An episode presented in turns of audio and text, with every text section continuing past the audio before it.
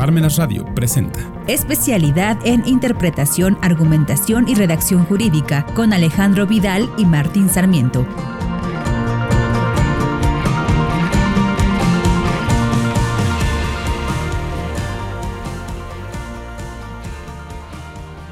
¿Qué tal? Muy buenas tardes, sean todos ustedes bienvenidos a un nuevo episodio. Eh, estoy acompañado nuevamente por aquí el licenciado Martín Sarmiento y el día de hoy pues bueno vamos a recapitular un poco acerca de los métodos de interpretación que hemos ido platicando. Como bien recordarán hablamos acerca del método literal o exegético, el método histórico, el método teleológico, el método este, sistemático, que este pues bueno va a ser el más aceptado. Hablamos acerca del método prudencial de derecho y por último analizamos el principio el cual busca velar por lo que es la seguridad jurídica. Evidentemente, solamente nos queda un método, el cual es el método de la interpretación económica de las normas tributarias. Este es un método de la escuela italiana, proviene de Italia, implementado el sistema jurídico mexicano. Pero pues nosotros debemos atender que es exclusivo a materia fiscal, es decir, que solo los que se dedican a materia fiscal, los que trabajamos en materia fiscal, o incluso los que no se dedican porque necesitan o quieren saber uh, o entender cómo funciona el derecho fiscal, cómo funciona la recaudación, pues es conveniente que sepamos, es conveniente que analicemos el método de interpretación de, de, las normas tributarias. Y ese es lo que analizaremos el día de hoy. Y es que para partir a este nuevo método de, de, interpretación que vamos a estar platicando con ustedes, este, tenemos que hacernos una pregunta y es, ¿qué tipo de norma va a ser la norma tributaria? Puede que sea una norma jurídica, una norma económica o una norma política. Y evidentemente analizar también cuál va a ser el origen de, este, de esta norma tributaria. Si es una norma económica, pues atiende simplemente a la recaudación. Es decir, nosotros tenemos la obligación de destinar el gasto público y el Estado la necesidad de obtener ingresos. Se va a tener la necesidad de obtener ingresos y prácticamente esa va a ser eh, el, el, fin de la norma tributaria. Que se obtengan los ingresos necesarios para el egreso para satisfacer las necesidades colectivas o el interés social. Eh, y esto es a lo que va a atender, a atender la norma tributaria. Sí es una norma económica, lisa y llanamente.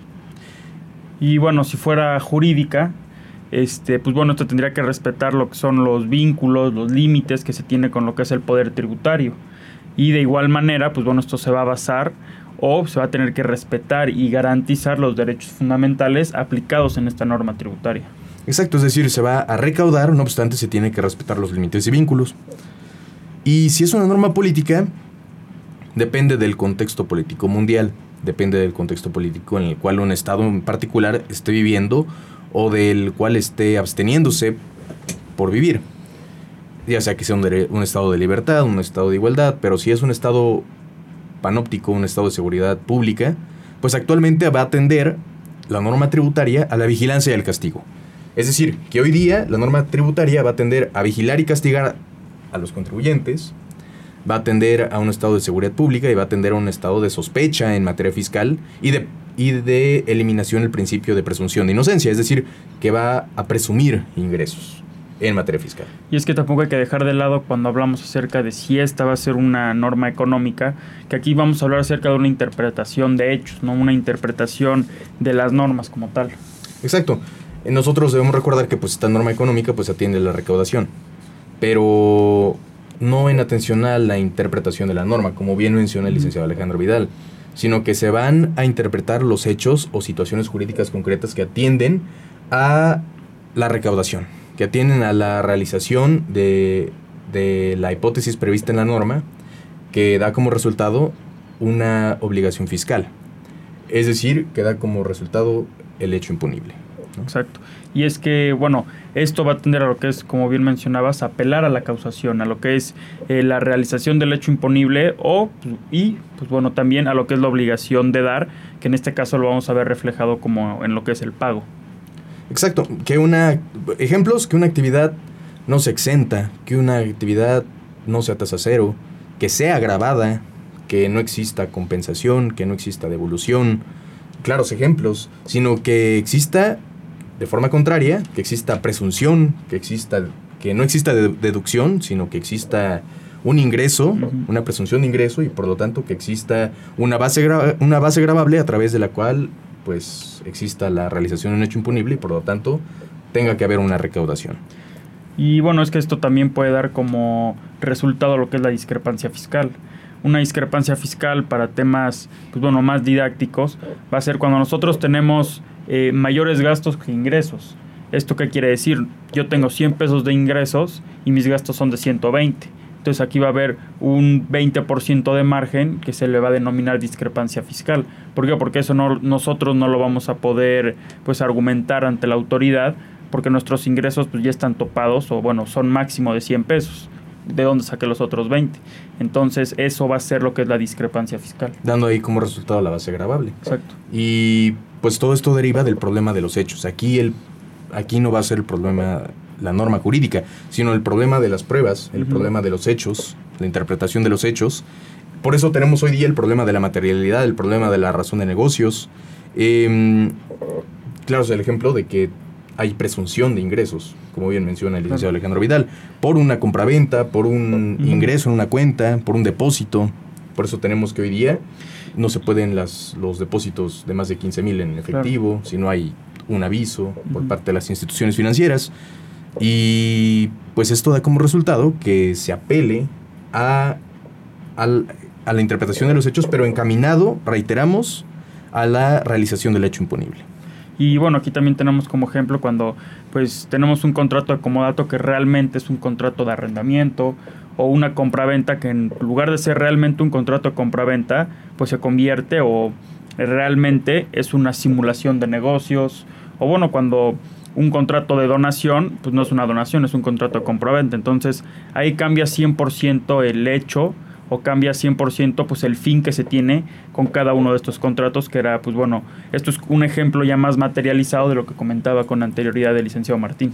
Exacto, porque con el contrato de donación pues no generaría el impuesto. Exacto. No generaría el, el supuesto de hecho que da como resultado la obligación fiscal, es decir, el hecho imponible. Con el contrato de compraventa sí, impuesto sobre la renta. Exacto. Por eso esto va encaminado a la, a la recaudación a la, a la realización del hecho imponible. Y pues esto es a través del análisis de, de, diversas directrices, de tres directrices a través de las cuales se implementó esta, este método de interpretación de las normas tributarias, más bien de los hechos, en el sistema jurídico mexicano. Y esto, esto hay que recordarlo porque eh, tenemos que mencionar que en caso de duda nunca va a ser en contra de, del fisco, nunca va a ser en contra de la autoridad de recaudadora, siempre va a ser a su favor. Y esto, pues bueno, nuestro país en México lo hemos reflejado a través de tres directrices o tres este, reformas que se dieron en lo que es el sexenio de Felipe Calderón y las cuales vamos a buscar mencionarlas un poquito en este, en este programa. La primera, en el sexenio de Felipe, Calderón, fue la preeminencia del fondo sobre la forma. Una propuesta de, iniciativa de reforma al Código Fiscal de la Federación, el artículo 5, eh, en el cual pues prevalece el fondo que la forma. Es decir, que si había una violación procesal, que si había una violación de las notificaciones, que no importaba siempre y cuando tuviera razón digamos, el Servicio de Administración Tributaria, la autoridad fiscal, cualquier autoridad fiscal, en cuanto al fondo. Y esto es muy peligroso, porque muchas veces, incluso el doctor Silvino lo ha mencionado, eh, citando a Dostoyevsky, que si no hay forma, pues no hay... todos, todos, todos, todo está permitido. Todo está permitido si no hay forma. Entonces, esta propuesta no pasó en 2000, creo que fue 2006, no, no me acuerdo cuándo fue. Fue en el sección de, Felipe Calderón, 2010. No, fue del 12, ¿no? 2006 al 12. Del 6 al 12. Pero la, la reforma fue, creo que en 2000, la iniciativa fue en 2010. Pero no pasó. Pero es un antecedente a lo que es la, la, la interpretación de las normas tributarias. Claro. Y bueno, como segunda directriz o segunda reforma, hablamos acerca del beneficio fiscal sobre la razón de negocios, el cual, pues bueno, ahorita por cuestiones de tiempo no vamos a poder este, platicarlo un poquito más, pero se da una reforma importante en lo que es el, el año 2020 acerca de este beneficio fiscal sobre la razón de negocios. Y por último, la última directriz va a ser, pues bueno, las leyes, las normas, los ordenamientos que nacen para, pues, ahora sí que atacar lo que es la, la ley o bueno, buscar mejorar lo que son todas estas normas antiabuso o antielusión fiscal. Y estas son las tres directrices bajo las cuales nosotros analizaremos lo que es la interpretación de las normas tributarias. No obstante, debemos de advertir críticas de este método antes de ahondar en este tema. Y es que, bueno, la primera crítica es que aunque esta, esto atiende a lo que es la recaudación, y la recaudación lo que busca es satisfacer, pues bueno, las necesidades que se van encontrando pues en una sociedad, ¿no? Van encaminadas a lo que es pues un interés social, pero ahorita nosotros pues bueno, nos damos cuenta que esto realmente lo que hace es pues ir en contra o rompe lo que es el principio de estricto derecho. ¿A qué nos referimos con esto? Nos referimos a que vulnera lo que es la seguridad, seguridad jurídica, perdón, la previsibilidad, la certeza, la certidumbre que tienen estas normas jurídicas acerca de lo que nosotros podemos hacer, no podemos hacer o estamos obligados a hacer. Y por lo tanto rompe con, con la esperanza, con lo que ya hemos mencionado.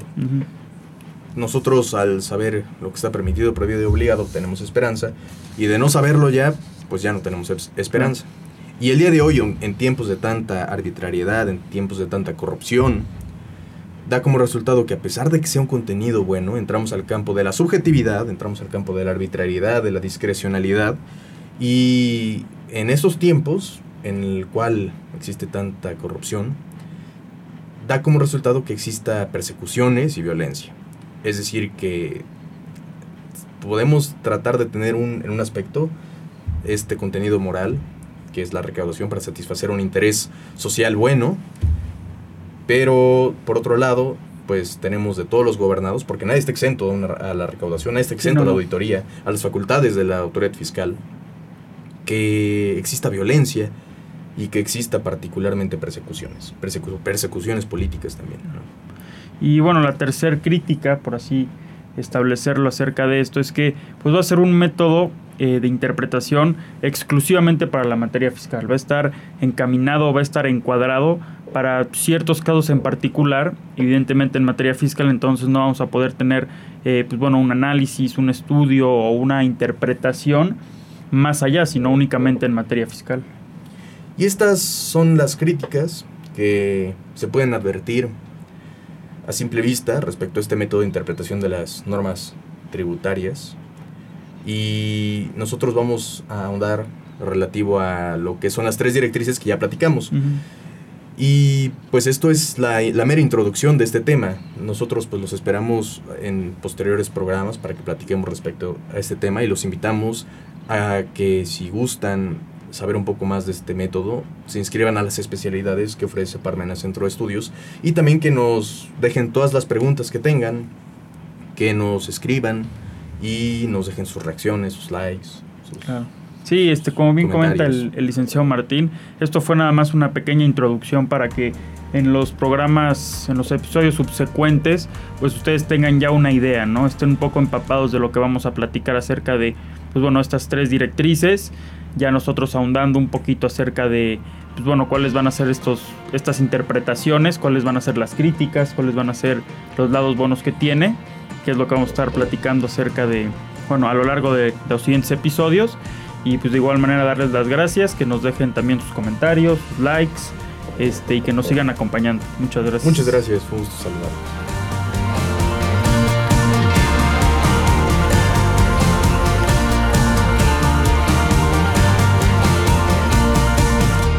Radio presentó especialidad en interpretación, argumentación y redacción jurídica, con Alejandro Vidal y Martín Sarmiento.